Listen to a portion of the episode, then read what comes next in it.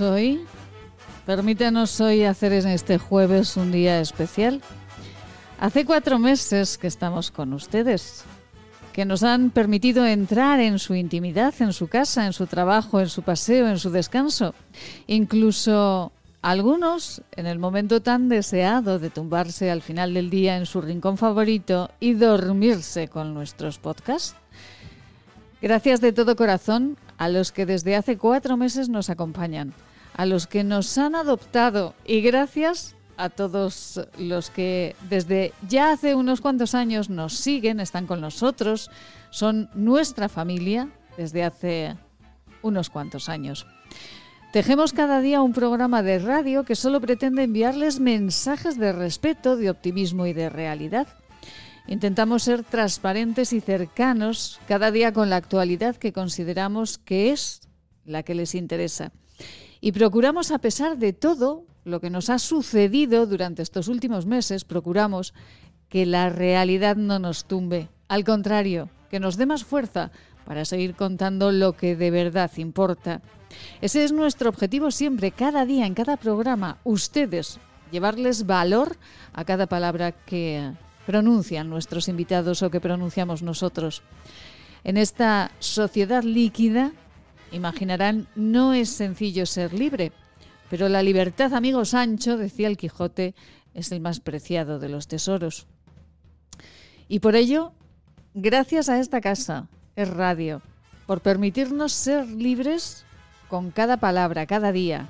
Gracias a Luis Barecha, su director, por acogernos y darnos la oportunidad de continuar contando cada día esta vida en Aragón, en estas mañanas de Huesca. Cuatro meses con ustedes que se han pasado como un suspiro. Y hoy, permítanos, recapitulamos, pero deseamos que la trayectoria sea lo más larga posible con ustedes. Es jueves de celebrar, es la mañana de Huesca. Bienvenidos.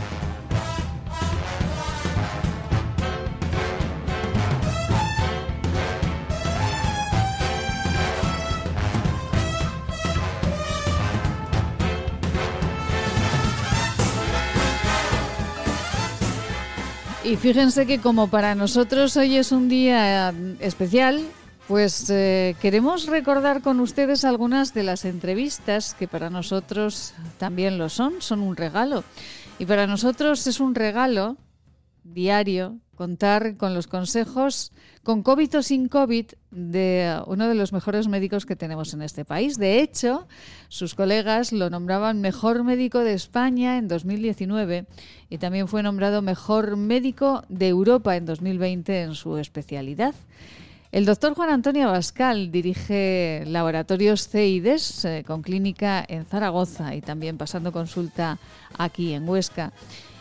Y hoy no queremos recordar al doctor Juan Antonio Abascal hablando de COVID, sino que queremos recordar esas entrevistas en las que él nos hablaba de algo que le apasiona y es la alimentación. La alimentación en los mayores y también la alimentación en los más pequeños. Vamos a recordar con el doctor Abascal cómo hablábamos de ser felices y alimentarnos o alimentarnos para ser felices. Vamos a ello.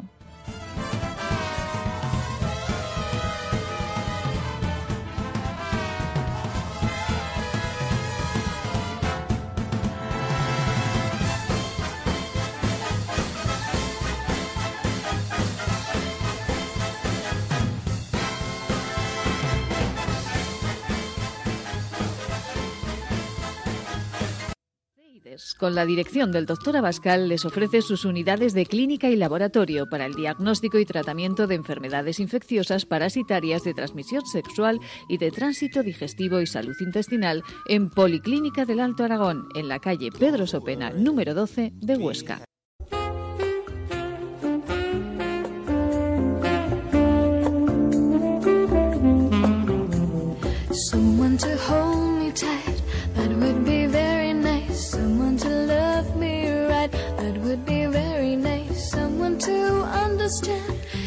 Pues ya saben, con Laboratorios de IDES eh, en la calle Cervantes de Zaragoza, nosotros cada lunes hablando de salud, hablando de buena alimentación y hablando de algo que es lo más importante y es eh, ser feliz. Y esa felicidad pues llega en muchísimas ocasiones por una alimentación como Dios manda. ¿O la alimentación como Dios manda llega por la felicidad, doctor? Mm, bueno, tal como están las cosas, una mezcla de todo. ¿no? La alimentación a palo seco eh, no la tiene, como sabes muy bien, es unas graves carencias en todo el mundo. Prácticamente un 40% de la población padece hambre y casi un 60% de la población padece malnutrición, que no es lo mismo. Y la verdad es que en primer lugar es una situación de tipo económico Segundo lugar, es de infraestructura, tendencias de mercado, de lo que es logística actualmente. Y los, lo que es una producción, una capacidad de infraestructura. Eso es lo que realmente diferencia un poco a lo que es la alimentación, la buena alimentación, de lo que es la alimentación estacional y que la alimentación estacional sigue dependiendo, como es lógico, de los ciclos y no está ahora parece ser. Pero eso del frío el calor no parece que esté en situación como para poder garantizar a la población una alimentación adecuada ¿no? Hablamos de alimentación cada lunes con el doctor Juan Antonio Abascal, director de Laboratorios CEIDES. Como decimos eh, siempre, si, si, usted come y después se arrepiente de haber comido, pues eh, acérquese al Laboratorio CEIDES porque les van a contar, les van a indicar el camino para comer y sentirse felices por lo que han, por lo que han comido. Y en esta mañana, eh, como decíamos, queríamos encaminarnos, queríamos abrir un camino para hablar de salud nutricional en esas personas que están tratadas de hiperactividad o de autismo. Primero, doctor, vamos eh, a contar a los oyentes qué es el trastorno por déficit de atención e hiperactividad. Bueno, hasta hace poco tiempo ya sabes que se consideraba prácticamente totalmente diferente, luego que son lo mismo, luego ahora, pues, de hecho, la última edición de, del catálogo de enfermedades de la OMS ya diferencia muy claramente lo que es una cosa u otra, reconociendo que entre las dos hay una serie de situaciones que se pueden dar porque no estamos hablando de enfermedades, estamos hablando de síndromes. Y los síndromes abarcan cantidad de síntomas. Y muchos de los síntomas pueden ser comunes, tanto al trastorno de atención o al déficit de atención, como a lo que es el autismo. Pero es que dentro del autismo la gente dice, yo tengo un niño autista, no. Tiene un niño que pertenece al espectro autista. Hay muchos tipos de gradaciones dentro del autismo. De personas que prácticamente pues eh, puede ser normales y que o aparentemente normales que se caracterizan porque no son personas em, empáticas en general. Son personas esto que llaman antiguamente llamaban amorales o inmorales no que no tienen caridad no tienen misericordia con nada ni nada por el estilo que son incapaces de tener sentimientos o de expresar sentimientos y otras personas que son muy capaces de, tener sentimientos y no poder expresarlos. O sea, fíjate el abanico, si es absolutamente casi, casi son los 360 grados. Es complicado, es son temas que, como he dicho, hemos dicho al principio de la, de la conversación, uh, requieren un esfuerzo y una apuesta muy en contacto, muy en común, una coparticipación muy fuerte, muy fuerte entre los familiares, los médicos, los neurobiólogos, los psicólogos, los nutricionistas y sobre todo yo creo que lo que hay que llevar, y esto es muy, muy fuerte de decir, pero hay que llevar un poco a la mentalidad de los padres es que los milagros existen pero dentro de la fe.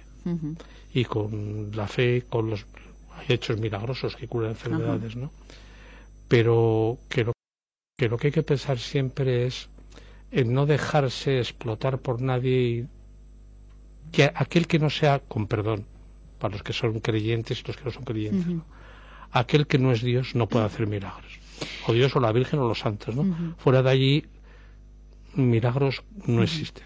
Existe ciencia, convencimiento. Claro, porque doctor, cuando eh, en una familia aparece un caso de, este tipo, con todas esas sintomatologías diferentes, eh, pues, pues desde la epilepsia, esclerosis, síndromes eh, de fragilidad, discapacidad, ansiedad, es que cada, cada mm, niño que tiene hiperactividad o, que tiene autismo es un mundo diferente, no son todos iguales. Pues claro, los padres lo que buscan es esa panacea, esa, ese, ese milagro, volvemos a la palabra, que, que les ayude a llevar un poquito a esta esta persona. Y, claro, pues se pueden encontrar con cualquier eh, tipo de profesional que, no es el más adecuado fíjate, también. Fíjate que a lo mejor digo una barbaridad, bueno, a lo mejor no seguro, por lo menos muy científico no es lo que voy a decir, pero creo que de las cosas que puede hacer soportables a una familia un tema de este tipo es precisamente el creer milagros y el buscar el milagro. Creo que es lo que puede hacer, no voy a decir soportable, pero sí menos difícil llevar la situación.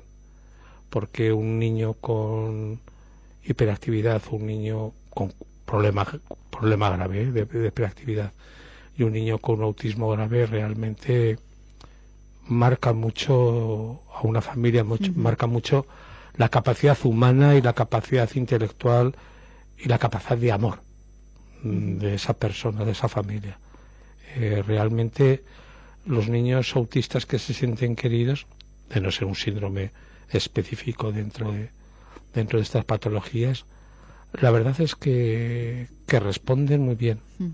Yo recuerdo a un padre que el hijo mayor era autista, el hijo pequeño no era autista, y la alegría de ese padre y los lloros de esa familia cuando por primera vez el niño autista, que tenía seis años, seis años, dio el primer abrazo y el primer beso a su hermano pequeño. Bueno, qué barbaridad.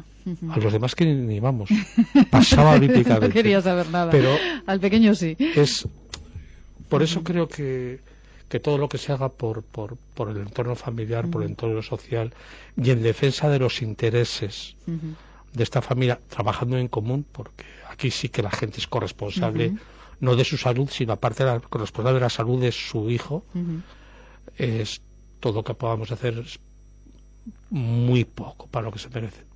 Eh, tiene, tenemos una, una pregunta aquí eh, que nos cuestionamos esta mañana. ¿La secretina cura el autismo? No, no. Vamos Esto los padres que tienen que están cercanos a la enfermedad saben perfectamente de lo que estamos hablando. Vamos a ver, una de las cosas precisamente que, hay que tener muy, muy, cuidado cuando, cuando se hace una unidad como la nuestra, una unidad, vamos a decir, esa palabra que a mí no me gusta, pero que se utiliza ahora tanto, de una unidad muy potente, ¿no? Como es la nuestra, es que te acude mucha gente un poco mm, buscando también, y es normal, ¿no? una solución o buscando una ayuda. Una ayuda se la puedes dar, una solución no la tiene. O sea, no es que se la puede dar, no porque no quieras, es que no la tiene. de momento no la tiene. Y mucha gente ha oído hablar de cosas muy parciales. Mm, mucha gente, eh, vamos a ver, Internet tiene unas, gran, unas grandes ventajas y tiene unos grandes inconvenientes. Internet no pasa ningún filtro. Ahí cabe de todo, desde la opinión de un gurú hasta la opinión de un psicópata, pasando por las explicaciones más técnicas y más científicas que habitualmente es lo que la gente menos lee, porque es la menos atractiva. Entonces, llegar a, una conclusión, la secretina, lo que es un hecho incontrovertible es que no cura para nada el autismo.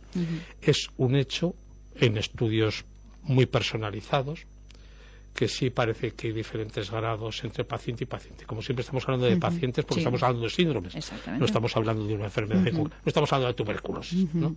Estamos hablando de otra cosa. Entonces, eh, en un estudio de larga población, estudios cruzados, un estudio caso testigo, mm, los resultados no objetivamente tengo que decir que no. Y doctor, eh, ¿puede un cambio de dieta, que es a, lo que fundamentalmente se dedica el laboratorio CEIDES, a ayudarnos con esos cambios, con esa alimentación, con cositas que mm, son, eh, pues eh, seguramente, bueno, las que no pensamos nunca que nos pueden ayudar a solucionar problemas? ¿Puede un cambio de dieta ayudar a los niños con complejo autista? Sí. ¿Un cambio de dieta les puede ayudar? Sí, y mucho. Sí, y mucho. Qué barbaridad. Sí, mucho. Y hay muchas cosas que se está trabajando, de hecho nuestra unidad está trabajando mucho en el tema este, que son temas de, disbiosis, el tema de permeabilidad intestinal. Eh, hay casos muy curiosos, o sea, que yo honradamente no podría decir esto pasa por esto, no, porque no lo sé, o sea, así de claro. Pero lo que sí que sé es que es curioso que muchos niños que tú les pides una serie de muestras para poder trabajar con una cierta garantía, eh, son absolutamente diferentes de una muestra a una muestra a otra muestra. Y tienes casos en los cuales ves que, eh, que no hay una inflamación intestinal, pero un problema de disbiosis intestinal muy fuerte y hay un problema de permeabilidad intestinal muy fuerte. Entonces, claro, eh, esto muchas veces se puede, se puede confundir con cosas que muchos de estos colectivos tienen en contra de que habrás oído, en contra de las vacunas, en contra de esto, en contra del otro. La epidemia, por ejemplo, de Estados Unidos que ha subido el 25.000% los casos de autismo registrados. Bueno, fíjese. Pues eh, todo esto la gente siempre intenta buscar culpables y siempre intenta buscar ayudas que no llegan por parte de la administración porque tampoco puedes hacer grandes cosas porque tampoco estás hablando de un enfermo, estás hablando de un complejo de enfermos afectados de un síndrome, de un síntoma tienes que catalogar eh, y eso requiere tiempo y, hay que ponerse en sitio de los padres. Y, eh, se realiza un, eh, un, examen en el en laboratorio CIDES se realiza un examen en esa unidad de tránsito y salud intestinal y ahí se determina qué tipo de alimentación se le puede dar a esta persona con autismo que le puede ayudar a mejorar su sí, se puede se puede ayudar, pero todo esto claro, lógicamente para eso somos un equipo. Lógicamente eh, en función del trastorno que tiene, en función del, metabolismo intestinal, de la digestión, el problema de los aminoácidos que se detectan, el problema de eh, los, en fin, muchos rollos raros. En problema de muchas cosas de estas raras. En función de eso sí que se puede aconsejar y sugerir una dieta que normalmente si está bien llevada, si está bien orientada, si es fácil de hacer, porque claro, a una madre o a un padre no les puedes cargar con cuatro horas más de cocina, aparte de que un, hijo que necesita una atención prácticamente constante. Constante, ¿no? Entonces, claro, mm, buscando procedimientos sencillos, quitando una serie de cosas y poniendo otra serie de cosas, que es un poco la práctica del otro día, ¿no? Eh, se pueden hacer grandes cosas con estos niños grandes cosas. Pero fíjense que... Pero cuidado, no curar, ¿eh? que quede muy claro. No, pero sí, curar, pero, sí, mejorar. Sí mitigar un poquito algunos síntomas. Sí, Sí, eso, se, eso se puede lograr. Claro, porque igual que eh, el resto de los mortales, eh, pues podemos ponernos nerviosos porque tenemos un déficit de determinada vitamina, mineral o proteína, o estoy diciendo una barbaridad porque yo no soy médico, el doctor es el doctor Abascal, pero es cierto, ¿no, doctor? Que eh, una, una carencia de algo esencial en nuestro organismo nos puede poner más nerviosos. Lo hemos hablado muchas veces, por ejemplo, la serotonina, que hemos hablado varias veces de ella, ¿no? El triptófano, la estos casos, estos niños, por ejemplo, el triptófano, en, según qué casos, porque repito, no, estamos hablando de un colectivo, estamos hablando de niño a niño, que es lo difícil. Eh, hay una serie de cosas que se les puede proporcionar en la alimentación y otra cosa que se les puede quitar de la alimentación que les favorece mucho. El favorecer a los niños considera que el padre tenga, o los padres tengan menos estrés, estén más libres, puedan dedicar más tiempo. En fin, eh, es un círculo no vicioso, sino un círculo al revés, un círculo ideal, ¿no? que se puede entrar trabajando, pero para el cual eh, nosotros podemos poner un 15, un 20% y el 80% lo tienen que poner los padres. Claro que de poner el 100 a poner el 80 siempre es una pues, ventajilla. Y un 20% ahí que no está nada mal. Eh, a todos aquellos padres que en este momento nos estén escuchando, que tengan pues eh, alguien en casa con ese problema de hiperactividad, de autismo, pues eh, piénsenlo, ¿verdad, doctor? Piensen un poquito que tal vez en laboratorios CIDES, en esa unidad de tránsito y salud intestinal, puedan ayudarles con ese 20% que es tan importante, con esa alimentación, pues además sencillo de llevar a casa. Mm, lo, más fácil del mundo, eso es lo más fácil del mundo. Pero aquí en Zaragoza, yo insisto, y no es porque sea colegio de Zaragoza ni por nada, ¿no? Aquí en Zaragoza yo creo que cualquier padre que tenga este problema y que le haya dicho, oiga, que usted tiene un niño autista, usted tiene un niño con un trastorno de, vamos a ver, en Zaragoza tenemos grandes especialistas. Dentro de la medicina oficial tenemos servicios fabulosos que pueden, sobre todo, sentar el principio para trabajar, que es sentar un diagnóstico correcto. No meter todo en un fondo de saco. Un culo de saco, pero vamos, un fondo de saco. ¿no? Y entonces a partir de eso sí que podemos trabajar. Pues eh, ojalá, doctora Bascal, que porque de verdad es que es un es tremendo, no es eh, los padres sí que se ven muy angustiados con, pues, con hallar una solución a los problemas de estos de estos niños que ocupan su, su día a día, las 24 horas eh, de la jornada. Ojalá se creasen esos equipos multidisciplinares donde también se incluyese este asunto de la alimentación para que bueno pues ese 20% fuese un poquito mayor. Doctora Bascal, seguiremos hablando porque solamente sido también una pinceladita. Eh, hablaremos eh, en los próximos días qué causa este, bueno, este síndrome, esta hiperactividad, eh, cuáles son los síntomas, bueno, si son todos los casos iguales, que ya hemos dejado claro que, no lo son, y de qué manera, a través de la alimentación, con el laboratorio del doctor Abascal, podemos ir solucionando estos problemas. ¿Y estos niños eh, suelen tener problemas con el gluten, doctor? sí, suelen tener problemas con el gluten. Con el gluten, con la leche, muchísimo. El quitar. Hay casos espectaculares en los cuales se les ha quitado una serie de alimentos y, bueno, los niños han reaccionado de una forma eh, fantástica, prácticamente increíble, pero increíble. Hay otros que, sin embargo, que con esto no reaccionan lo mismo. Eh, es un insisto, insisto, eh, es un mundo, insisto, que tiene que haber asociaciones de padres como las que hay. pienso que lo primero que hay que llevar a la mente de las familias que tienen un niño afectado con este problema es que tienen que tener la seguridad de que va a tener una colaboración, una comprensión y un apoyo, pero cuidado, desde la escuela hasta todo. Absolutamente todo. Pero eh, los técnicos sobre todo. Pues eh, seguiremos hablando de ello porque es un tema que nos interesa absolutamente a todos. Eh, Cuide su salud.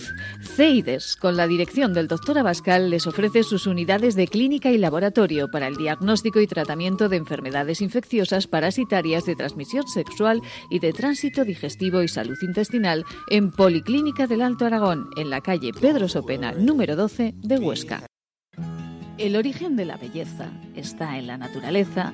Elixium by Tour es la primera gama premium de cosmética ecológica certificada con el prestigioso Ecocer Cosmos Organic. Elixium by Tour, cosmética que atrapa la belleza.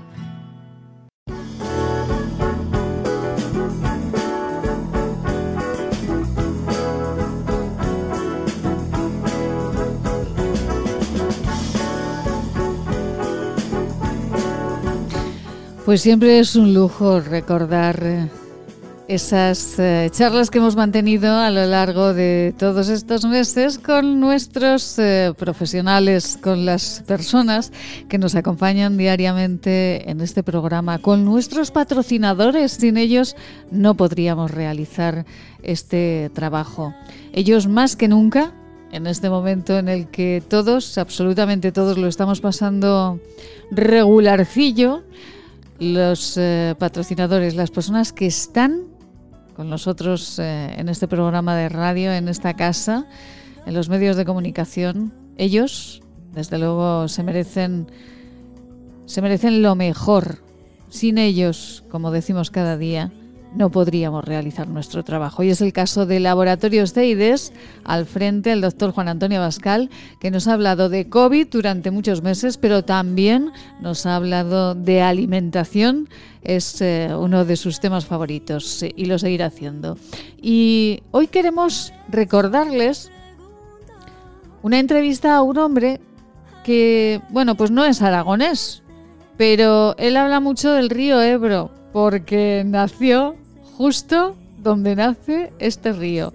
Y hoy queremos recordar, fíjense, una entrevista que le realizamos hace ya un tiempo, pero que cobra, cobra mucha actualidad por las palabras que él ya decía allá en Pues allá en el momento en que presentaba un libro muy interesante y muy divertido. Miguel Ángel Revilla, ¿quieren escucharlo? Aquí lo tenemos.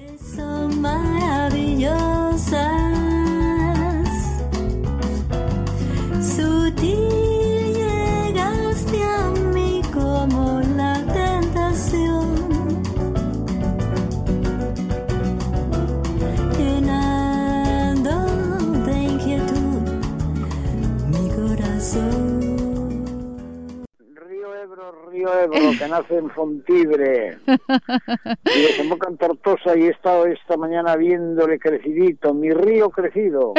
es un río hermosísimo, ¿eh? ¿Cómo Yo lo... que bebo agua morro allí porque nací a cinco kilómetros del nacimiento y ahora le veo aquí hecho un mar. No me diga que ¡Qué nació... cacho río! Dios, Es que lo cuidamos mucho aquí, ¿eh? En esta yo tierra. no sé qué le metéis en el agua ahí, que, que- que bajaba pero que se, se desbordaba. y eso que está flojito ahora, el río, ¿eh? No, no, no, estaba, sale, baja mucha agua. ¿eh? Sí, pero bueno, para lo que debería de bajar, no. Debería de estar Ah, más pues, lleno. mira, te voy a decir una cosa. Ti- ahí tenéis ahora mismo 600 centímetros cúbicos que no nos caben, ¿eh? Ajá. De verdad, que se sale, se sale. Hay Bueno. agua y nieve pa- para mandar agua aquí, vamos. Bueno, bueno, bueno, pues es- queráis, eso, ¿eh? eso es lo que eso es lo que nos hace falta, un poquito de agua. Bueno, Sí. pues bueno, Miguel Ángel, un placer ¿eh? saludarle y eh, eh, está encantada de hablar eh, con un hombre, eh, bueno, que me parece eh, espectacular en todos los sentidos, sentidos señor Revilla. Ay, pero no me digas eso porque luego, mira, he hecho un libro, nadie es más que nadie. Ajá. Te dicen esas cosas y acaba uno creyéndoselo. Y ahí está el problema. pero vamos, cuando uno se lo cree, se vuelve medio tonto. pero Miguel Ángel, siempre ha sido así, ¿eh? Miguel Ángel Revilla. Te juro que toda mi vida. Mira, yo cuando empecé a ser una persona, pues, eh, con cierta notoriedad, digo yo, pero ¿qué ha pasado en mi vida para que un niñugo como yo, que era introvertido, que nació a dos mil metros, pues yo he preguntado pues a los que tenían 20 años más que yo cuando nací, que todavía alguno vive, oye, ¿cómo era Revilla y cómo era Revilla en el colegio y cómo era Revilla en, en, en- en la universidad y en la mili, en la tienda de campaña con los que estuve?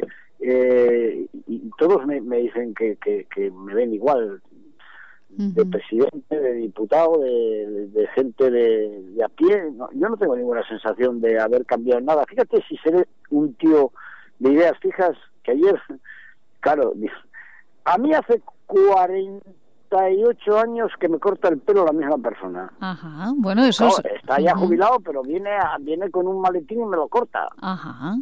Y tomo el café en los mismos sitios y, tengo los mismos amigos y tengo las mismas costumbres de ir a, coger una trucha con una caña a los ríos, a coger alguna seta ahora en primavera cuando tengo tiempo. Eh, no sé, y yo soy una persona normal y corriente que creo que además por eso soy noticia porque debe mal de andar muy mal cuando una persona como yo es noticia. Miguel Porque yo no tengo Ángel, ningún otro atributo que es una persona que creo que tengo dos años de frente, un poco de sentido común, algo estudiado, pero no presumo de ello, porque conozco a tíos con tres carreras que son medio tontos ajá. y, y, y no sé, pues soy una persona normal, siempre he sido así, los que me conocen me dicen que, que, que he sido siempre así y así me voy a morir, ¿no?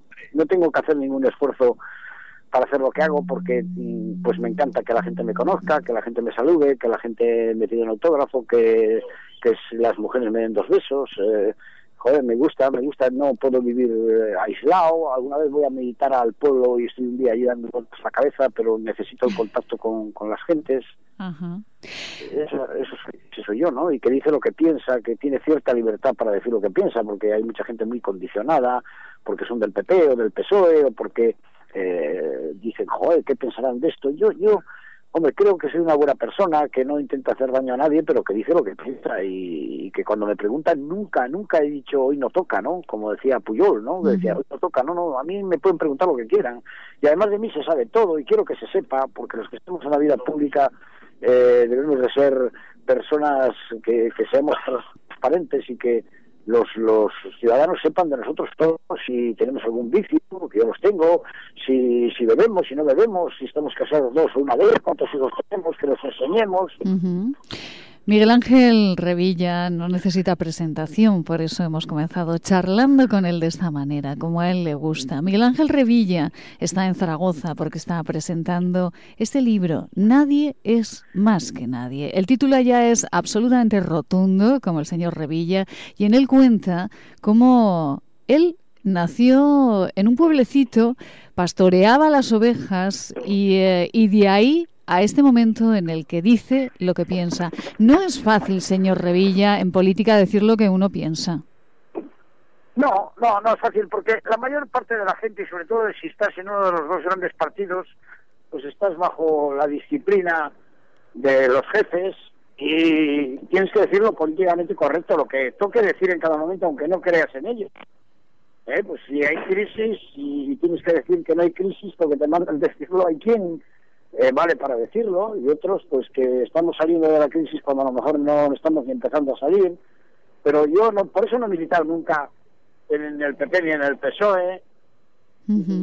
Yo fundé un partido en el año 76, fíjate si ha llovido ya, pues ¿para qué? Fíjate, para, para, yo estaba en aquellos momentos en una situación económica extraordinaria, pues era director de un banco, era profesor de la universidad, yo tenía mis días de vacaciones eh, como todo el mundo, los viernes me iba a pescar, tenía un barquito incluso, pero yo Franco y, yo mm, digo, tengo que hacer algo, una tierra que había perdido el nombre, ¿eh? Pues os pensaréis que esto de Cantabria es de toda la vida, ¿no? No, esto de Cantabria, la primera persona que levanta la bandera y dice, voy a luchar por recuperar el nombre histórico de una tierra de la que se hablaba en Roma 150 años antes de Cristo y que ha perdido el nombre. ¿Qué gente vivió en Cantabria para que se dejara quitar el nombre de una tierra que tiene un mar. Uh -huh. cosa más elemental, ¿no? Ajá. Bueno, pues en el año 76 éramos la provincia de Santander, éramos Castilla la Vieja, y yo digo, hay que recuperar el nombre de Cantabria y además en la articulación de un estado de las autonomías tenemos que ser una región. Bueno, cuando yo dije aquello, muy poca gente estaba a favor mía, muy poca, ¿eh? uh -huh. la mayoría estaban en contra eh, pero yo, que soy una persona que si tengo una idea clara, no me importa el tiempo que tarde en conseguirlo. No me importa, o sea, soy un corredor de fondo, empecé pues prácticamente casa por casa a decirles eh, que había que defender esa idea y, y, poco a poco fue calando, fue calando, fue calando hasta que hoy pues parece que Cantabria ha existido siempre, ¿no? Ajá. Y que somos una región y que la gente se siente orgullosa de pertenencia a un territorio pequeño porque el tamaño no importa, si eso no se es una región. Naturalmente que Cantabria es Aragón, pero Cantabria, todos los que vivimos allí nos sentimos identificados con ese nombre, con una historia, con una cultura. Aquí he visto una calle donde está el hotel donde Hernando Esperón, que fue el que vino nada menos que ocho años a Cantabria, César Augusto, Ajá. a acabar con los cántabros. A lo mejor para bien, ¿eh? porque si no seríamos un poco salvajes, ¿no? ¿Eh? Eh, Pero bueno, ajá. eh, esas cosas, pues cuando uno tiene pasión y vocación, no hay plazos ni, ni tiempo para hacerlas, ¿no? Yo ya he cubierto una etapa, aunque también es verdad que no tengo intención de abandonar ahora que las cosas van tan mal. O sea, mi idea es dentro de tres años volver a presentarme a las elecciones en, en mi tierra, porque hubo un tsunami allí del PP que lo arrasó todo en España y allí también, aunque yo saqué un 30% de los votos, que es una barbaridad, no siendo del PP y del PSOE, sacaron es más que el PNV en el País Vasco, pero ahora pues me convencieron de que escribiera un libro, cosa que antes no podía hacer porque no tenía ni tiempo ni la libertad para hablar de los personajes que hablo ahora con, como hablo y que está siendo un éxito teme- tremendo, cosa que me agrada muchísimo, porque este libro, de verdad que quien lo lea va a tener claras muchas cosas, por qué estamos como estamos, dónde se originó esto, cómo se puede salir de esta, amén de que van a conocer a un personaje curioso, que no siendo hijo del papá, ni del PSOE, ni del PP, pues llegó a ser presidente de Cantabria contra todos los pronósticos, lo cual demuestra que con tesón y con fe en una cosa se puede conseguir muchas cosas, ¿no? Señor Revilla, una última pregunta. Y también en este libro, Nadie es más que nadie, si lo leemos con intensidad, ¿nos reconciliaremos con nuestros políticos?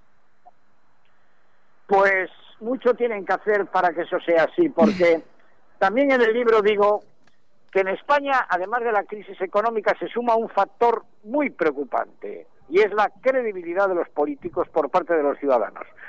Si quienes tienen que sacarnos de esta son unos ciudadanos que son los peores valorados por, por la ciudadanía, mal anda la cosa.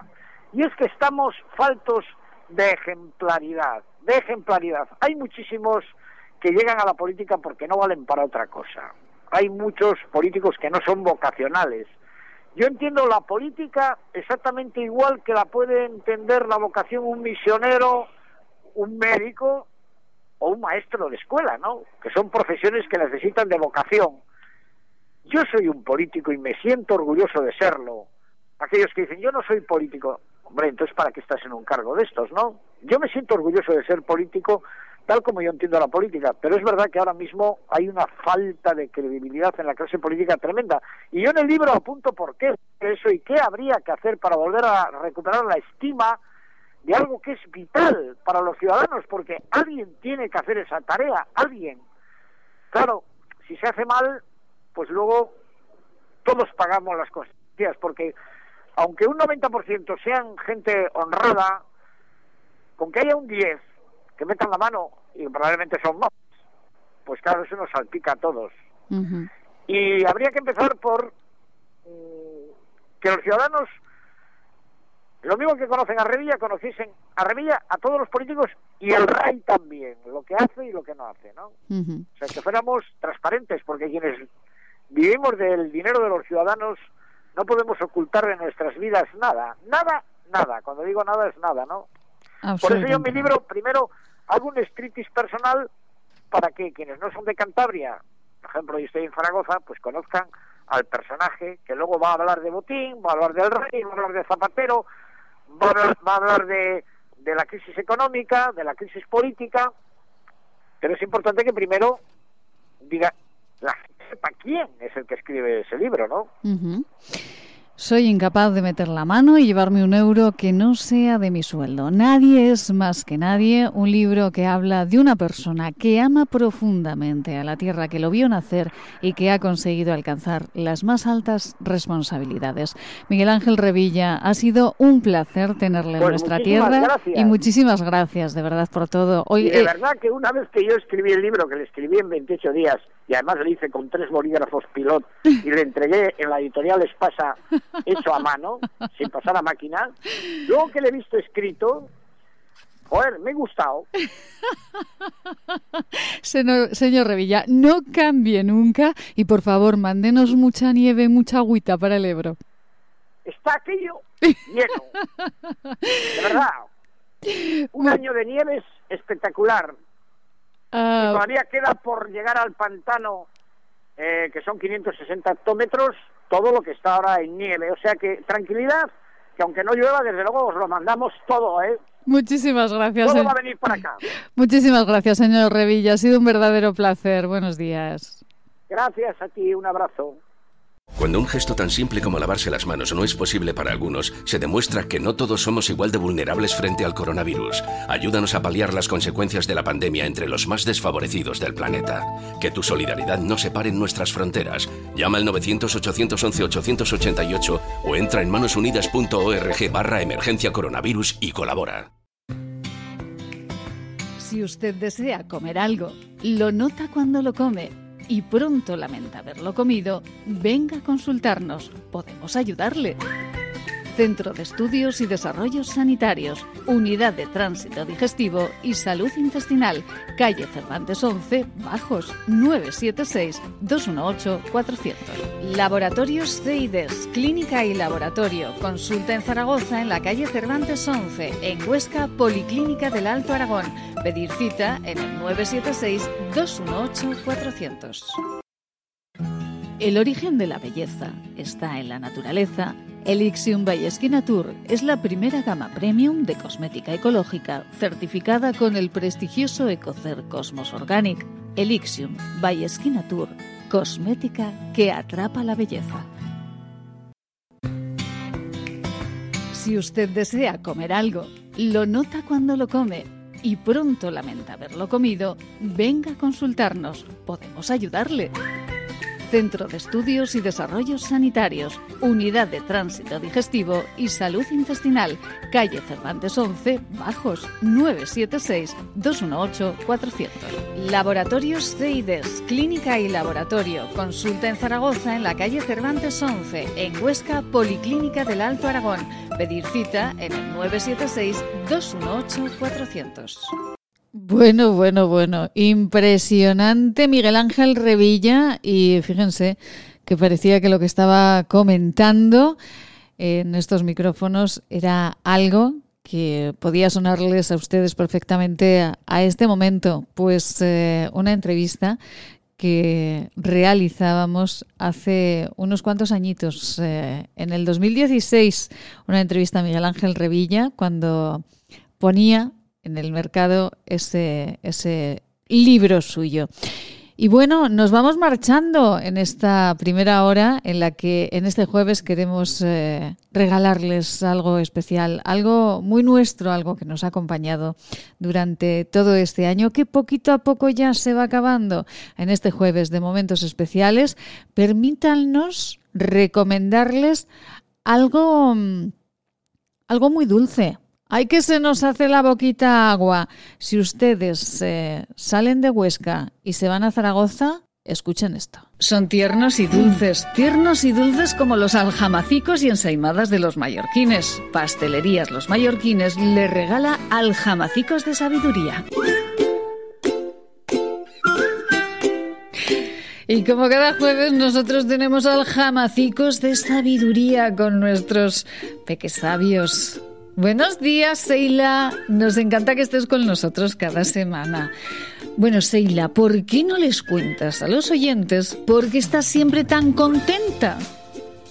Voy a intentar explicar a los oyentes por qué me gusta cada jueves hablar con vosotros. Os propongo un acertijo. No es un bollo, ni un pastel.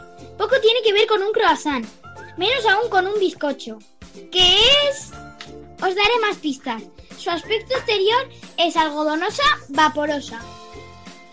Es enormemente sabrosa y apenas dulce, lejanamente salada. Es ligera y un alimento sano, muy digestivo.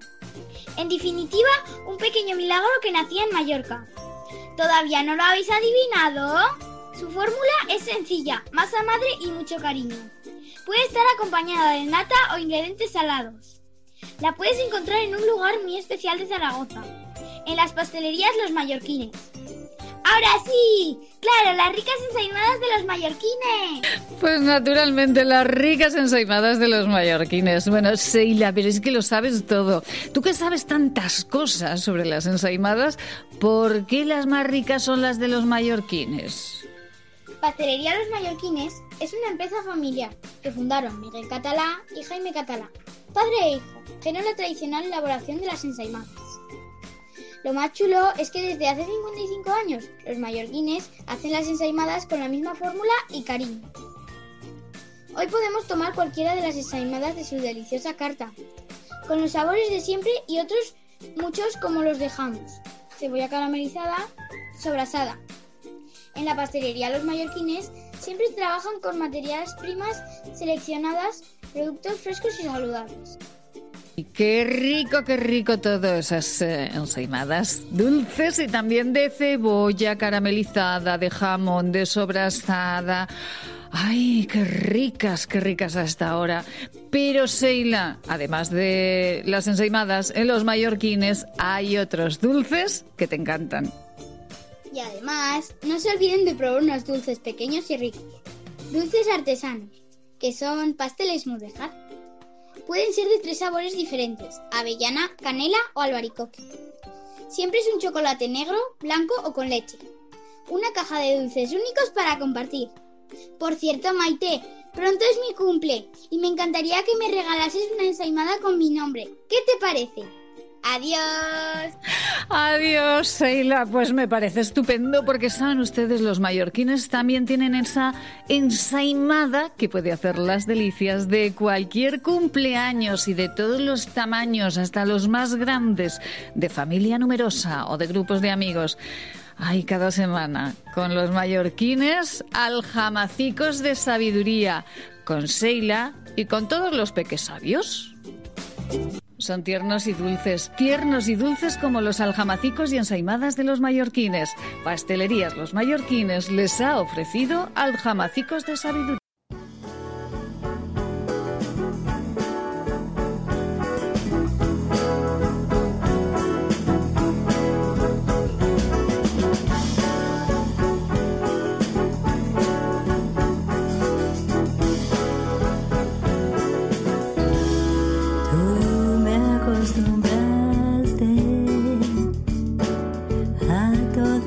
Esas cosas. A todas esas cosas que nosotros a, a diario les vamos contando gracias a, a las empresas que están con nosotros, que patrocinan este programa y a las que les deseamos de todo corazón una feliz Navidad.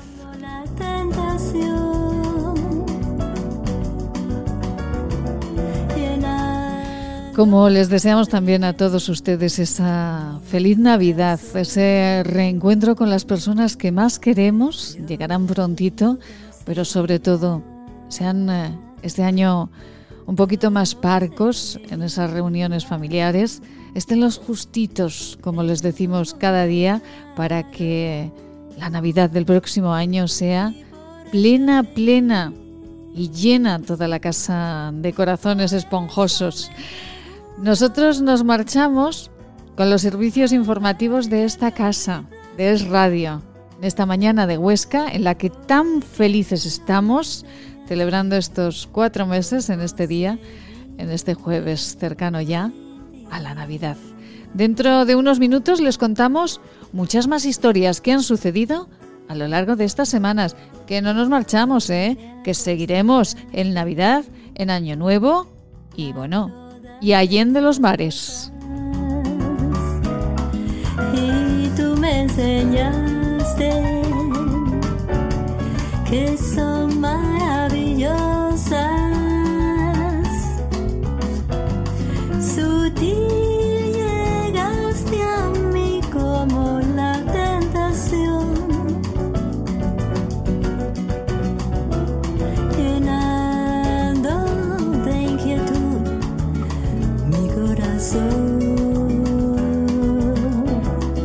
Yo no conseguía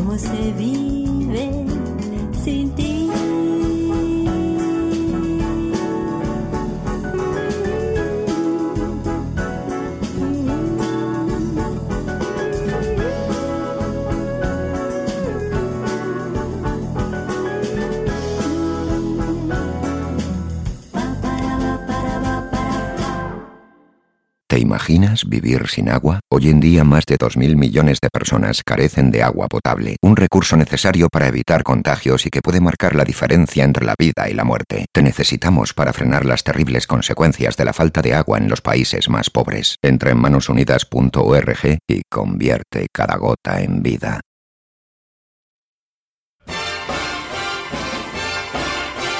Jingle bells, jingle bells, jingle all the way.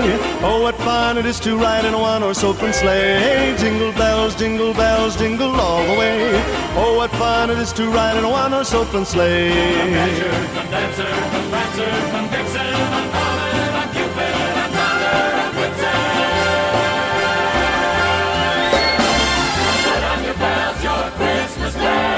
on, we're going for a sleigh ride.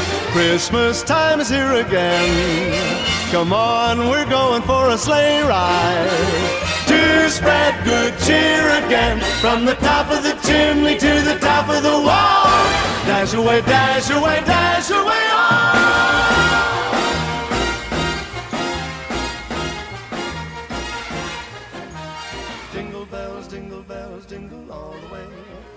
Fun it is to ride in a one-horse open sleigh. Jingle bells, jingle bells, jingle all the way. Oh, what fun it is to ride in a one-horse open sleigh. Oh, St. Nicholas, he took a flight. The moon was shining bright. Bring out the bells. Oh, St. Nick was riding through the sky. You should have seen those reindeer fly. Bring out the bells, it's a holiday season. Bring out the bells, it's a happy time. Got a good reason to ring the bells and hear the pretty bells chime. Jingle bells, jingle bells, jingle all the way. Oh, what fun it is to ride in a one-horse open sleigh. Jingle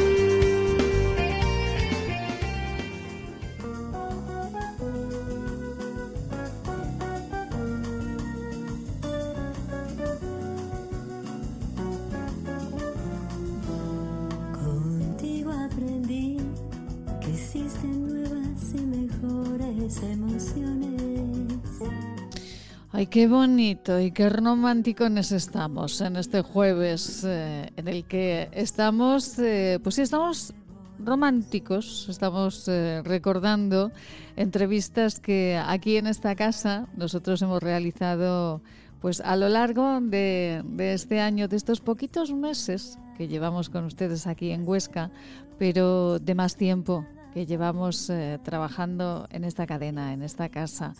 Y aquí en Huesca, el primer día que nosotros llegamos, nos fue muy grato entrevistar a, un alcalde, es, eh, más que un alcalde, es un amigo para quien les habla, un hombre que mm, ha padecido esta gravísima enfermedad que tenemos como protagonista a lo largo de estos meses en nuestras casas y en nuestra vida. Ha padecido en primera persona y en su familia muy duramente el COVID. Y con eh, Antonio Labarta, alcalde de Almudévar, nosotros inauguramos este programa, esta mañana de Huesca. Un hombre que nos habló claro, como habla siempre, un hombre que pertenece al Partido Socialista y que no le duelen prendas en muchísimas ocasiones de decir lo que le tiene que decir también a su partido. Lo recordamos.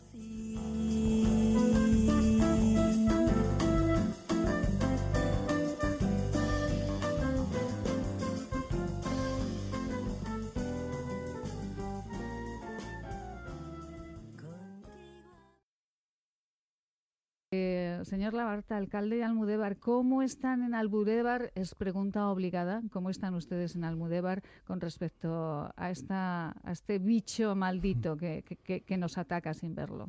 Bueno, pues estamos eh, bien dentro de lo que cabe, ¿no? Porque la, la situación es difícil. Eh, hemos conseguido este verano pues abrir las piscinas, abrir la, la escuela infantil. Hemos tenido que suspender las fiestas patronales porque era una recomendación que nos hacía el gobierno de Aragón. Y la verdad que, mm, que estamos llevando el control del virus eh, gracias a las actividades, a las, a las mm, autoridades sanitarias y al buen comportamiento vecinal, pues con contagios eh, mm, leves, ¿no? Entonces, pues bien, estamos la actividad cultural, como habéis nombrado, está paralizada porque eh, no hay, no hay, digamos, ahora una, una programación muy, muy escueta preparada, porque hemos tenido que anular todos los eventos que teníamos por responsabilidad, más que nada. Pero bueno, yo creo que nos tenemos que habituar a vivir con, con este proceso y que iremos para adelante cuando creamos oportuno, seguiremos con la actividad. Mm, Naturalmente. Eh, bueno, un- una población, Almudévar, eh, a- está a, cinco minutitos. eh, ya verán los oyentes poco a poco cuando nos vayamos conociendo que una es un poquito exagerada a veces con los cálculos, pero a, muy poquito de, de Huesca. En este momento, además, con muchos trabajadores también por el tema del pantano, ¿no? Del embalse. Sí, la verdad que mm, estamos ahora en el Ecuador de la ejecución de la obra y se está cumpliendo lo que eran los trámites o, los pronósticos ¿no? de la ejecución de la obra. Nosotros pues estamos contentos de que se vaya, mm, digamos, eh, manteniendo el nivel de construcción, pero como siempre estamos eh, protestando, ¿no? Protestando, reclamando que el plan de restitución pues está olvidado y desde Madrid pues todavía no están los presupuestos aprobados y estamos siempre en esa dinámica de reclamar ese, ese plan de restitución que tanto creo que se merece Almudévar.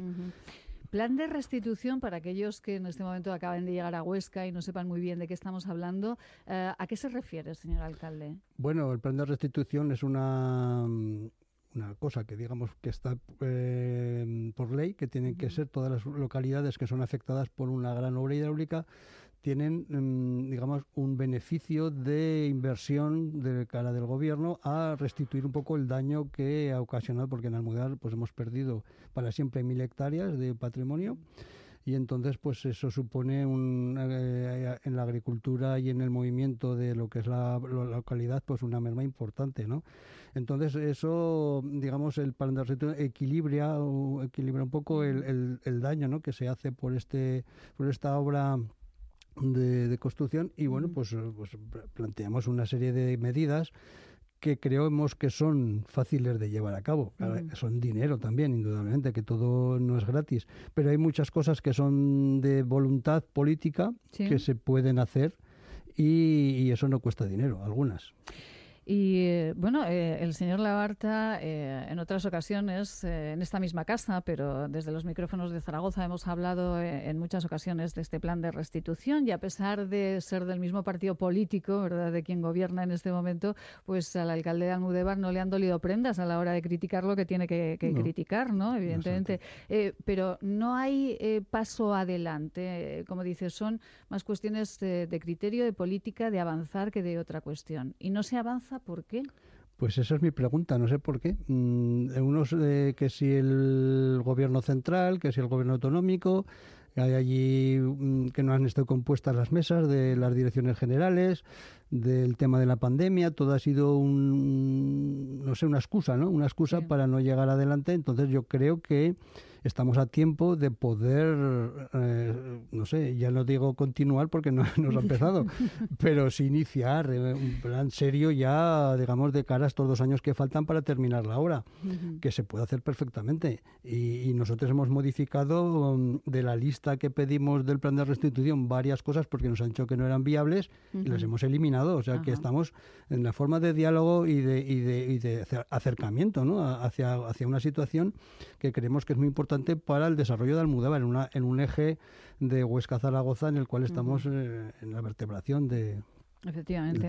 En este momento, Antonio, eh, Almudévar, además de este embalse, de estas obras, de ese movimiento de tierras, de ese generar también pues más movimiento en el pueblo con todos esos trabajadores, ¿hay previsión de que haya eh, pues más empresa, de que haya ah, algo en estos tiempos tan complicados, eh, que son muy complicados? Bueno, la verdad que perspectiva siempre hay y ahora tenemos que agradecer a, a PELS, a Plásticos Escanero, que se ha reubicado en, en, las instalaciones de Industrias Luna y bueno, pues tienen perspectivas de seguir ampliando. Eso también va a dar cierto, no sé, cierto privilegio a Almudévar a la hora de contar con más población y de servicios. Sí, tenemos un, un proyecto de, polígono industrial que también estamos avanzando y sería una de las cosas que pedimos en el plan de restitución para, digamos, esa, esa materia que hablamos de la España vaciada, que siempre se nos llena o se les llena a muchos políticos de hablar de ella, pero hay que poner puntos y, piedras, ¿no? Para piedras, pero para, para crecer, no para tropezar. Entonces, pues claro, eh, estamos en, en, esa línea, ¿no? De, de, ayudar y, y de, de, que eh, no solamente Almudévar, sino todo lo que es el entorno de la comarca de la, de la olla y demás, seguir avanzando. Dentro de unos minutos charlaremos con el doctor Juan Antonio Abascal. Eh, ustedes lo conocerán, es eh, el director médico de Laboratorios CIDES, un laboratorio de Zaragoza, pero también trabaja aquí en, eh, la ciudad de Huesca. Charlaremos con él, hablaremos de COVID, hablaremos de cómo están los pequeños, de cómo podemos, debemos pues, ocuparnos y no preocuparnos del COVID.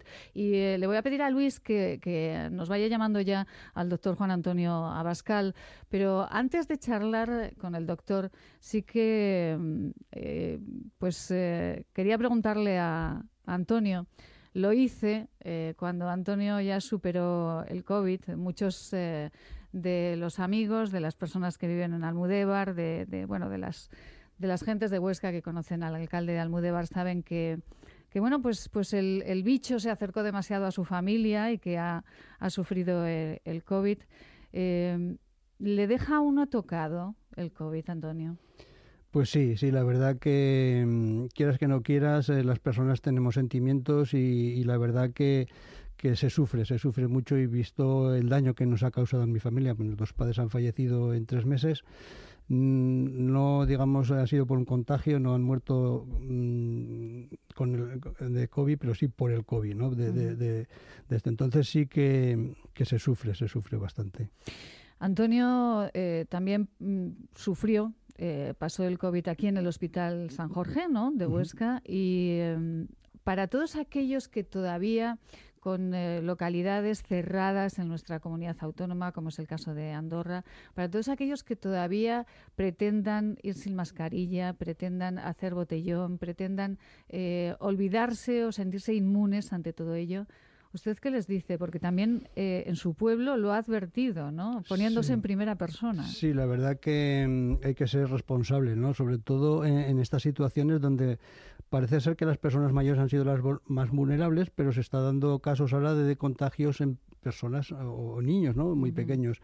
Entonces, que, hay que ser responsable, que hay que hacer caso a las, eh, eh, a, las recomendaciones de, las autoridades sanitarias, que, nos va la vida en ello. O sea, que por perder un poco de nuestro, digamos, patrimonio de humanidad, de tener eh, las tradiciones, las costumbres, por esperar un año o esperar unos meses, no va a pasar nada. Pero la salud se puede perder en un día y eso, eso, eso ya, ya no tiene remedio. El origen de la belleza está en la naturaleza. Elixium by Tour es la primera gama premium de cosmética ecológica certificada con el prestigioso Ecocer Cosmos Organic. Elixium by Tour, cosmética que atrapa la belleza. Cuide su salud. CEIDES, con la dirección del Dr. Abascal, les ofrece sus unidades de clínica y laboratorio para el diagnóstico y tratamiento de enfermedades infecciosas parasitarias de transmisión sexual y de tránsito digestivo y salud intestinal en Policlínica del Alto Aragón, en la calle Pedro Sopena, número 12 de Huesca. Plaza Imperial, a solo 15 minutos del centro. Cine, bolera, restaurantes, juegos infantiles, pádel, ocio para todas las edades, en las que volverás a enamorarte de Plaza Imperial. Imagina tenerlo todo para pasártelo en grande. Haz tu planazo en Plaza Imperial. Hola a todos, soy Juan Vidaller, médico del Centro Salud de Rastro, y estoy aquí para recordaros que una simple reunión familiar puede traerte de regalo 40 días en coma o incluso la muerte. Hola, soy Cristina Lueza, médico del Centro de Salud, tu médico. El hospital se llena de pacientes COVID. Si te accidentas o tienes una enfermedad, no tendrás sitio en la UCI. Hola, soy Carrie enfermera del Centro de Salud desde hace 30 años. Tengo un mensaje para ti. Ya tendremos tiempo de estar con los amigos y con la familia, si esto termina. Depende de ti. Hola, soy Ana Monclus, directora de Enfermería de Atención Primaria del sector de Barbastro. No puede ser que después de siete meses de pandemia estemos igual o peor. Nosotros estamos para ayudarte. ¿Y tú? ¿Tú qué haces para que el centro de salud y el hospital no se colapsen? ¿Tú qué haces para que nuestros mayores no se mueran? ¿Qué haces para que los comercios y la hostelería no tengan que cerrar? Por favor, ayúdanos. Colabora y corta la cadena de contagios. Permítanos darles en forma de infusión para tomar todas las veces al día que necesite una receta que seguro le facilita el logro de la felicidad basada en el equilibrio personal. Esta es nuestra fórmula magistral. Evita los pensamientos negativos. Mantén siempre la sonrisa en tu boca. Evita a las personas que absorben tu energía. Duerme tranquilo. Haz ejercicio. Termina el día cansado físicamente y esto te ayudará a olvidar cada noche las preocupaciones que no te dejan dormir tranquilo. No pienses ni hagas nada que apague el brillo de tu mirada. Aleja de tu pensamiento lo que te deja inquietud y pena. Evita dedicar tiempo a lo que no te deja hacer lo que tienes que hacer. Ten siempre tiempo para charlas, encuentros y risas con los amigos y reuniones con la gente que te quiere. Mézclese según arte y añada una cucharada cada vez que uno de los ingredientes esté a punto de acabarse. Es un mensaje patrocinado por el Centro de Estudios y Desarrollos Sanitarios de Zaragoza, Laboratorios CEIDES, calle Cervantes 11 Bajos, teléfono 976 218 400.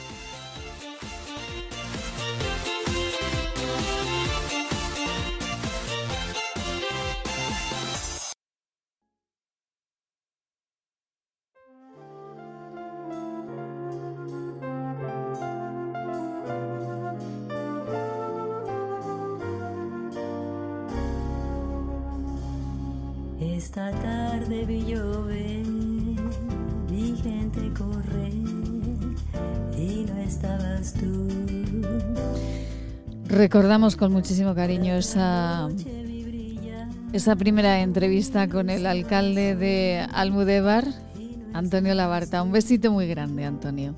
Y recordamos con muchísimo cariño también en estos cuatro meses que hemos estado con ustedes y los que estaremos. ¿eh? La entrevista que realizamos a un investigador aragonés hace poquitas semanas, a Carlos Martín Montañés, un hombre que lleva más de 20 años investigando una nueva vacuna antituberculosis y que nos daba claves, claves muy interesantes sobre las vacunas, sobre el por qué van más rápido unas, otras como la suya, lleva muchísimo tiempo investigándose y ya, como ustedes se imaginarán, pues todo es cuestión de dinero, dinero y dinero. Pero en esta mañana especial para nosotros queremos recordar al profesor de la Universidad de Zaragoza, Carlos Martín Montañés, un hombre extraordinario.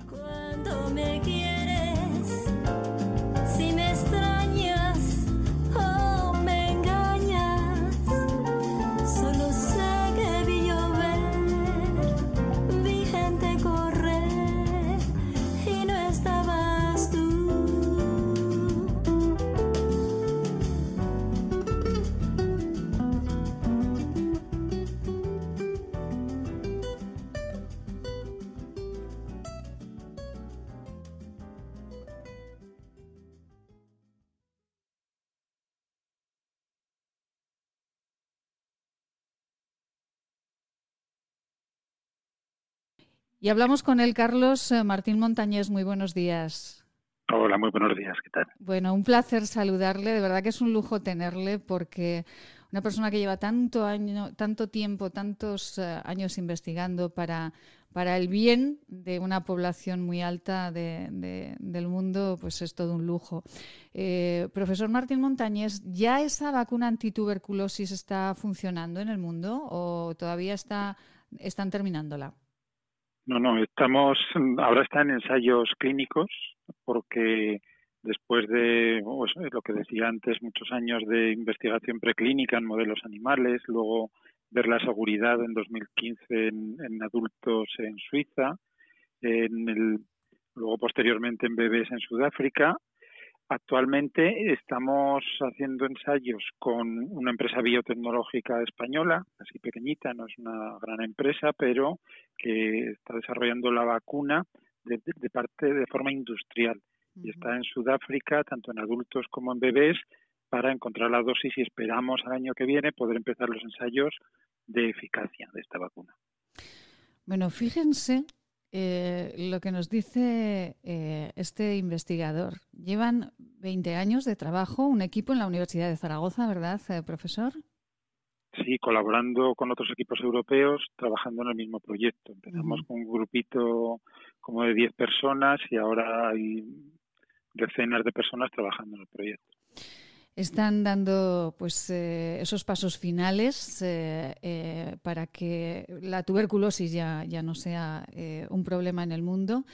Y, nosotros estamos hablando, o nos están hablando, profesor Martín Montañés, nos están hablando desde pues, ámbitos políticos de que una enfermedad que lleva con nosotros aproximadamente un año, que sepamos, que dentro de nada ya hay un calendario de vacunaciones como escuchábamos este fin de semana. Profesor, eh, ¿cuánto tiempo de verdad cuesta hacer una vacuna? Pues mm, la media estándar de hacer una vacuna se calcula en 15 años. Luego hay vacunas que pueden costar más tiempo, como son tuberculosis, que es más compleja. Nosotros llevamos 20 y pensamos que nos quedan todavía 6 años, pero una media de 15, 20 años. Entonces, lo que está pasando ahora es algo, un hito histórico, pero claro, las inversiones que están realizando los países occidentales, sobre todo Estados Unidos y Europa, nunca se había visto. Entonces estamos viendo que no solamente se ha puesto por una vacuna, sino por seis vacunas diferentes que son totalmente novedosas y hablamos de miles de millones públicos para unas empresas que están desarrollando unas vacunas. Entonces estamos asistiendo, si esto funciona bien y los resultados que están dando por el momento son los directores de las empresas, no, no lo están publicando en revistas científicas, son noticias muy esperanzadoras porque vamos a tener una vacuna en prácticamente menos de un año. Y esto es eh, solamente, solamente que ya es algo muy importante, claro, profesor, solamente por esa inversión económica. Si a usted, por ejemplo, y a su grupo de trabajo le hubiese llegado ese, ese dinero eh, que ustedes eh, necesitan, ¿hubiesen ido más rápido con su vacuna antituberculosis? sin duda ya estaríamos en una fase muy, avanzada y sabríamos si actualmente MTBVAC, que es la vacuna que se llama Mycobacterium tuberculosis vacuna, si eh, se hubiese probado los ensayos de eficacia, sabríamos si esta vacuna funciona o no y se podría estar utilizando, porque tuberculosis tenemos que pensar que en el mundo mata cada año lo mismo que está matando COVID.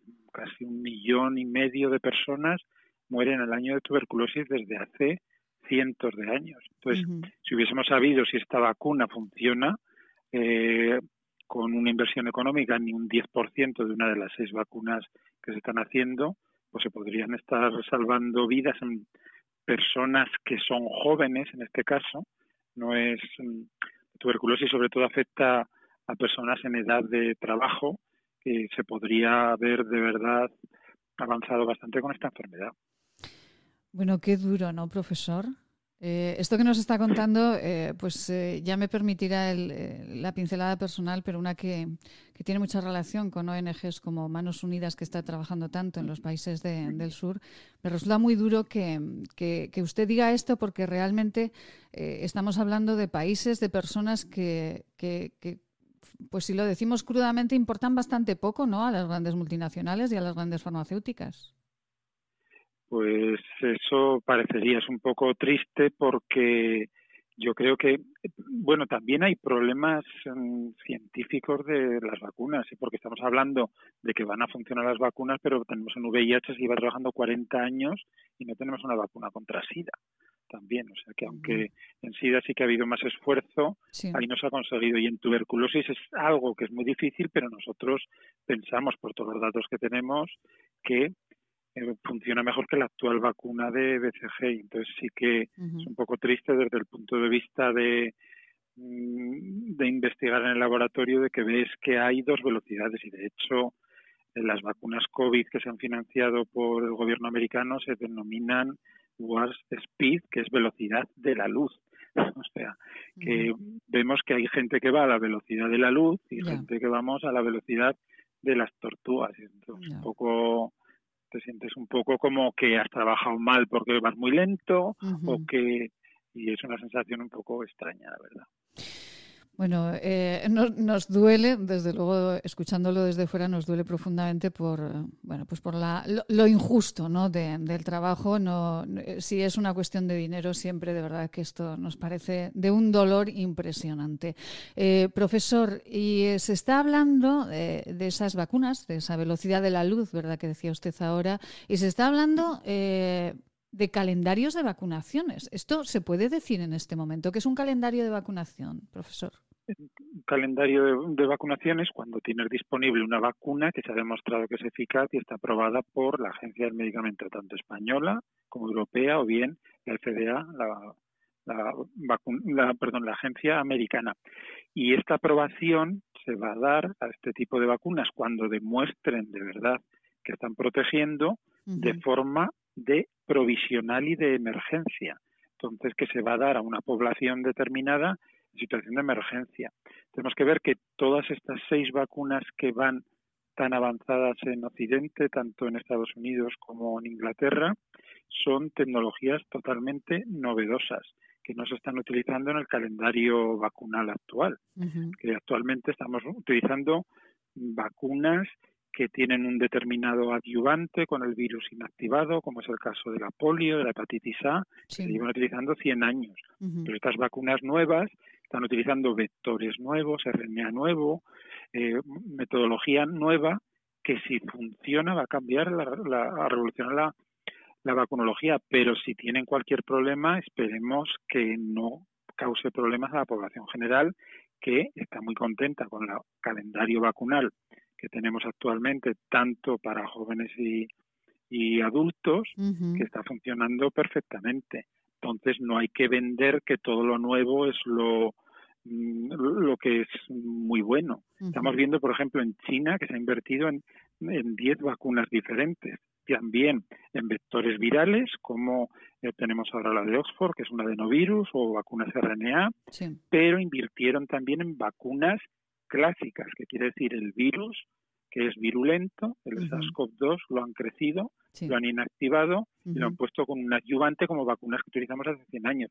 No tenemos noticias de China porque esos no son transparentes, pero no, no sabemos lo que está pasando allí, si se está vacunando la población, yo creo que es algo muy importante. Había una noticia del, pasado viernes de la CNN en la que decían que se habían vacunado ya más de un millón de personas en China con esta vacuna de uso de emergencia, que es lo que está solicitando ahora las vacunas en Estados Unidos para estas vacunas que tenemos RNA. Entonces, yo creo que hay que ser también un poco planificar para el futuro y que Europa tenía que tener su propia ruta de investigación con nuevas vacunas nuevas y clásicas para poder luchar contra la enfermedad, porque de hecho si los chinos con 10 candidatos a vacuna han conseguido que lo que parecería que la que va más avanzada es la más clásica, nosotros llevamos cinco meses de retraso. Estamos hablando, bueno, es, eh, es impresionante lo que nos está contando eh, el profesor Carlos eh, Martín, eh, investigador de la Universidad de Zaragoza, ya 20 años investigando la, vacuna antituberculosis. Eh, estamos hablando de, grados de eficacia de una vacuna, de diferentes tipos de, formular una vacuna. Bueno, esto hay otros expertos en, este, en este país, yo no sé si era el doctor Cavadas que también decía, cuidado, cuidado, no vaya a ser que esta vacuna nos cree otros problemas pues que no queremos ¿no? Cuando, cuando, nos la, cuando nos la pongan. A esto se refiere, profesor? No, no, no, no. Yo no me refiero a que si va a tener la autorización de la Agencia Española del Medicamento o de la Agencia Europea del Medicamento o de la FDA de Estados Unidos, esa vacuna va a ser segura, no va a tener ningún tipo de problema. Lo que pasa es que las compañías farmacéuticas han aprovechado para, en esta eh, era de COVID, utilizar, eh, sacar al mercado, sacar al uso de nuevas tecnologías que pueden tener un avance muy importante o pueden eh, no tenerlo. Por eso digo que se ha apostado solamente por la novedad. Y son compañías que están recibiendo dinero público y que luego salen en bolsa y suben y bajan con eh, nuevas tecnologías. Entonces, esas nuevas tecnologías, si la aprueba la Agencia del Medicamento, estaremos en la EMS española, la la EMA europea o la FDA, estaremos seguros que esa vacuna es segura. Pero claro, tenemos que saber si protege bien durante un año cuando pase un año. Es que aquí estamos hablando a velocidad de la luz también, que a la semana de vacunar protege, es muy buena señal, pero una señal no quiere decir que esa vacuna va a funcionar durante mucho tiempo y por eso yo creo que hay que ser conscientes que estamos en manos de unas agencias reguladoras que van a ser muy estrictas, que no van a dar ese calendario vacunal para vacunar a todo el mundo cuando se quiera, como se quiera, sino que va a ser una aprobación condicional y va a ser para uso de emergencia, como ha pasado ya en, en otros países de Oriente, que se ha dado el uso y también en, Emiratos Árabes, donde se está vacunando de uso de emergencia. Y es lo que pasará a pasar cuando se acepte estas vacunas y se va a seguir muy de cerca porque nos hablan de la fase 1 de decenas, la fase 2 de centenas, la fase 3 de miles de personas de eficacia, pero luego está la fase 4 que es farmacovigilancia. Y en Occidente, en Europa, eso lo llevamos muy a rajatabla y todas las personas vacunadas van a estar registradas para que no haya ningún tipo de problemas. Y eso es lo que la población tiene que estar segura que una vez que se le diga que esa vacuna es segura, va a ser segura, pero claro que si protege el año, pues hasta el año no sabremos. Sí, por eso es esa polémica. Y el precio de las vacunas es que también hay que ver eso, la distribución de las vacunas que la población general está bombardeada de información últimamente. Sabemos si un estudio se ha parado, si un estudio, los científicos tenemos nuestros tiempos y son prueba-error, prueba-error. Entonces, si la población general está hablando de seis vacunas que reciben miles de millones, que es tecnología diferente, pues yo creo que estamos saturando a la población y eso es lo que hay que tener mucho cuidado de que hay que confiar en las vacunas porque es el método que tenemos de vivir en sociedad. Los niños pueden ir a la guardería porque tienen una vacuna que funciona. Lo peor es no tener esa vacuna. Y hablamos de las ONGs y lo que está pasando en África es que con el COVID lo que ha pasado es que se ha disminuido la vacunación, las campañas de vacunación contra otras enfermedades. Y vamos a ver lo que pasa el año que viene, sobre todo con tuberculosis. Los estudios clínicos que estamos haciendo en África han tenido que pararse por COVID, porque también la, gente tenía que, estar en sus casas.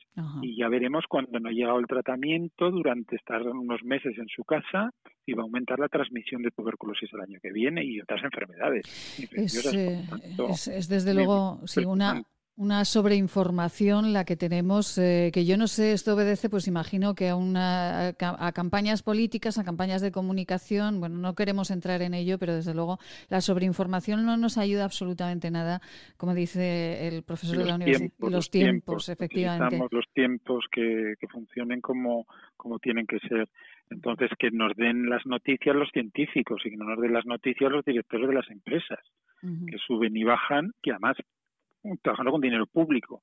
Yo no creo que sea tanto político, sino ambición del ser humano que es insaciable, yo creo, para este tipo de cosas, porque las farmacéuticas están produciendo eh, medicamentos que son esenciales, pero no hay que dejarles que cuando tú la estás invirtiendo en su investigación puedan hacer eh, campañas de, información y desinformación cuando quieran y entonces la población tiene mucho miedo también a una enfermedad que es nueva, pero que no es tan nueva ni está produciendo, es gravísima por todos los problemas que tenemos en los hospitales y la mortalidad que produce, pero que hay que pensar que, que hay que luchar contra ella no con una vacuna que va a venir una fecha que nos vamos a vacunar mañana, sino con la prudencia con la que se está haciendo ahora de, de llevar la mascarilla.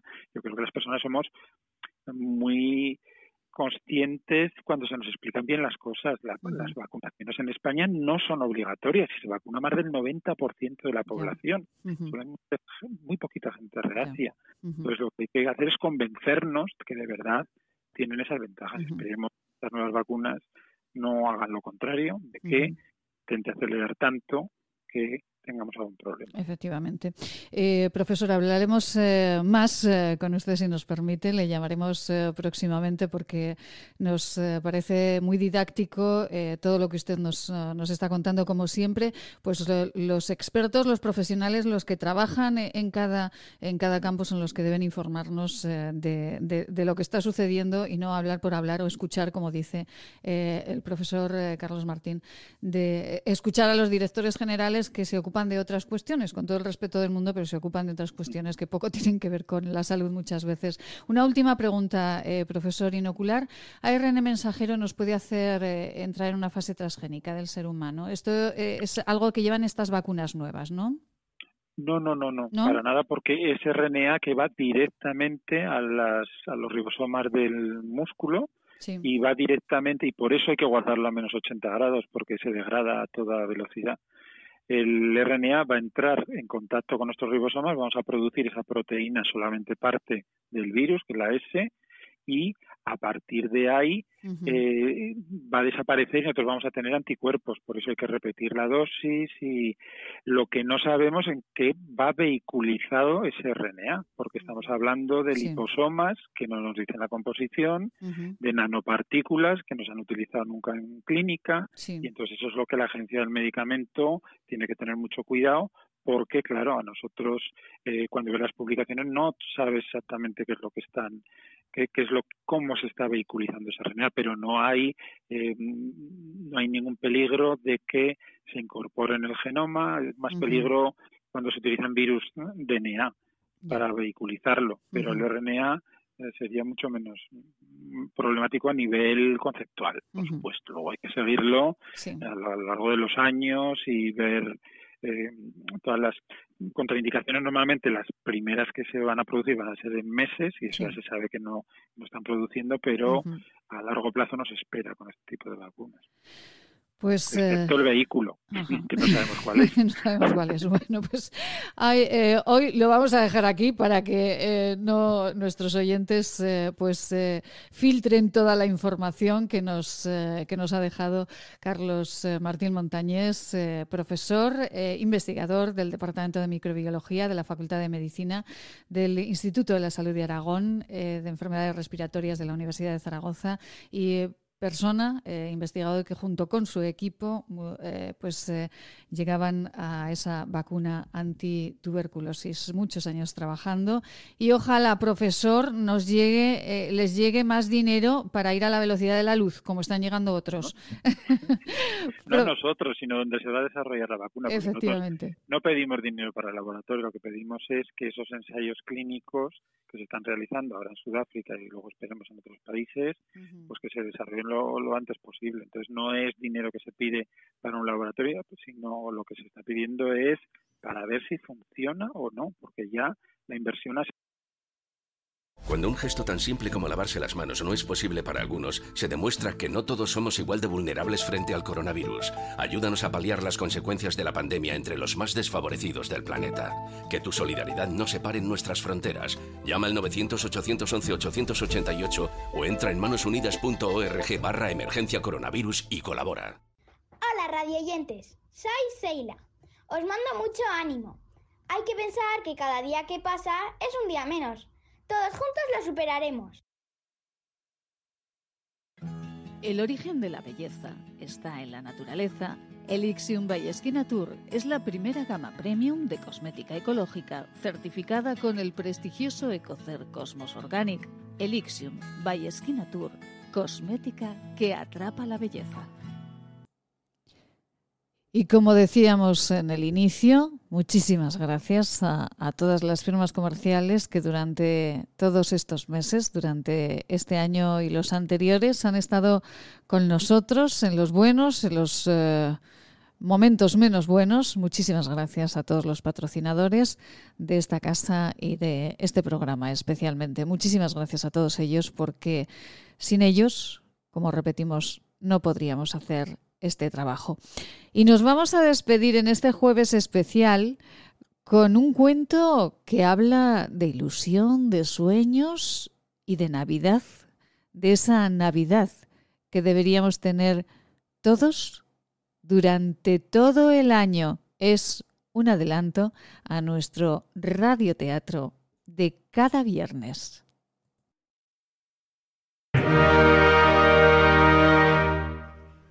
¿Tienes unos minutos para soñar? Siéntate, relaja tu mente y escucha. Vivirás otras vidas. Llega el radioteatro. Solo para ti los personajes saldrán a escena.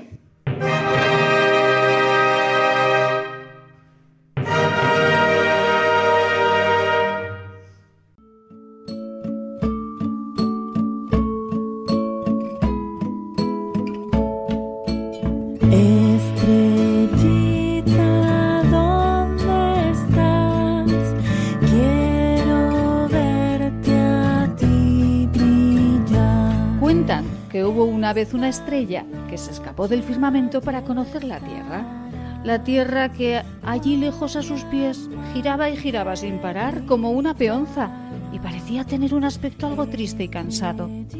Algunas estrellas, sin embargo, le habían contado la belleza de sus días y el colorido de sus estaciones. Pero sobre todo quería viajar como lo hizo en su día la gran estrella de Oriente, la reina. Había pasado mucho tiempo, pero todavía chacosa y con reuma, se pasaba las noches enteras dando suspiros y mirando hacia la tierra. Así que, en una noche estrellada, sin ser advertida, aprovechó el vuelo de un cometa. Cuando llegó, se escondió entre las ramas de un árbol para no ser descubierta por el sol, que jugueteaba alegre con sus rayos, pintando de mil colores la primavera. ¿Y qué dijo la estrella cuando oyó cantar a los pájaros? Cuando vio correr el agua de los arroyos o cuando vio abrirse las flores. ¿Y de las tormentas? Cuenta, cuenta. La estrella se quedó deslumbrada por tanta belleza. De donde ella venía solo existía el negro y el amarillo. Tanto, tanto le gustó que decidió quedarse y conocer mejor la tierra. Y así poco a poco, estación tras estación, llegó el invierno. La nieve caía y caía. La estrellita sintió frío y se refugió al calor de una chimenea, mientras los niños de la casa jugueteaban. Mirad, mirad, allí en la chimenea. Acerquémonos en silencio. Una estrella. ¿Y cómo brilla? ¿Se habrá caído del cielo? Es una preciosa estrella. ¿De verdad se habrá caído del cielo? Las estrellas no se caen del cielo. Hola, estrellita. Hola, estrellita, ¿nos escuchas? ¿Quiénes sois? Somos niños. ¿Es que no lo ves? Uy, qué pequeños sois. ¿Y cómo te llamas? No lo sé. De dónde vengo, solo las grandes estrellas tienen nombre. Ya sé, te llamaremos Aldebarán y serás la estrella de nuestro hogar. Eso, eso. Porque una estrella como tú está tan cerca de nosotros. Porque has venido. A ver si vuestro planeta es tan hermoso como me lo han pintado. La verdad, últimamente parece que el color azul perdía brillo. Bueno, a eso y también he venido a revivir el viaje de la gran estrella. Ella recibió la misión en tiempos lejanos de alumbrar el camino hacia el pobre establo. Allí había nacido un niño precioso envuelto en pañales. Dicen las otras estrellas que se quedó muy sorprendida por la mirada de aquel niño, tan sorprendida que salió corriendo por los caminos, llamaba a la gente con su luz para que fueran a verle. La estrella Aldebarán contó a los niños cómo comenzó la historia más hermosa jamás contada. Les narró cómo hacía muchos siglos la gran estrella, en una noche muy fría, se acercó a un grupo de pastorcillos. Los pastores se quedaron sorprendidos y le preguntaron qué ocurría. ¿Por qué tenía tanto brillo y por qué tenía tanta alegría? Mirad, mirad. Parece que quiere decirnos algo. Sí, nos señala el camino del pueblo de Belén. Dicen que ha nacido un niño y solo le calientan un buey y una mula. Pues vamos a llevarle algo. ¿Y qué le llevamos? Vamos a pensarlo. ¿Y por qué no vamos a cantar y bailar para que se alegre y no llore? Sí, caminemos hacia el portal de Belén. Dicen que este niño es especial. Fantástico. Vamos a llamar a los demás. Esta es una noche para no olvidar. El mundo no la olvidará. La gran estrella condujo a los pastores hacia el portal de Belén. Allí ellos dieron calor al niño y le cantaron alegres villancicos.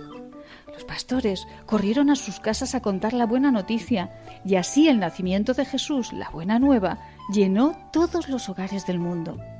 La gran estrella contó durante siglos aquel hermoso viaje, un viaje que quiso volver a retomar la estrella Aldebarán.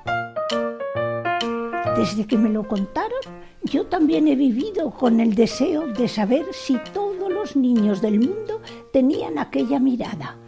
Me gustaría tanto, tanto ser su estrella amiga. ¿Y cuál es el misterio que tenía aquel recién nacido para que una estrella fuera deslumbrada de ese modo? El poder de mirar al mundo desde vuestra imaginación. Eso es verdad. A veces cierro los ojos y me imagino cosas. La gente se quiere, los misiles lanzan toneladas de caramelos. Yo también cierro los ojos y me imagino cómo las ballenas nadan libres por los mares. Tenemos parques inmensos para jugar y divertirnos.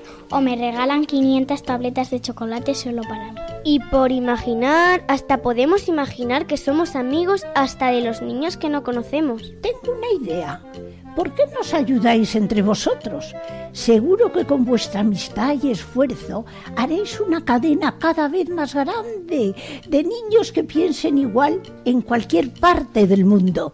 Niños de todas las razas, culturas.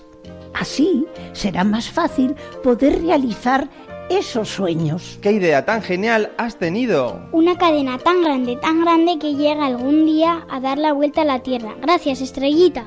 Gracias, Estrellita. Gracias, Estrellita. Estrellita, ¿dónde estás? La estrella pensó en aquel momento que también ella se había convertido en alguien importante, al igual que lo fue la gran estrella. Qué curiosa esta historia. Esta estrellita había conseguido iluminar la idea de los niños. Y se sintió orgullosa de ser su estrella. Sin pensarlo dos veces, decidió volver a su casa con los suyos, al lugar que le correspondía allá arriba y que seguramente ahora estaría vacío. Ella también, ahora más que nunca, celebraría la Navidad. ¡Feliz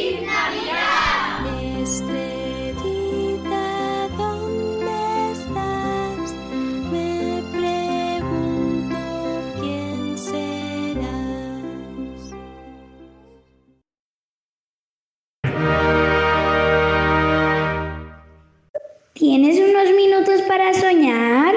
Siéntate, relaja tu mente y escucha. Vivirás otras vidas. Llega el radioteatro.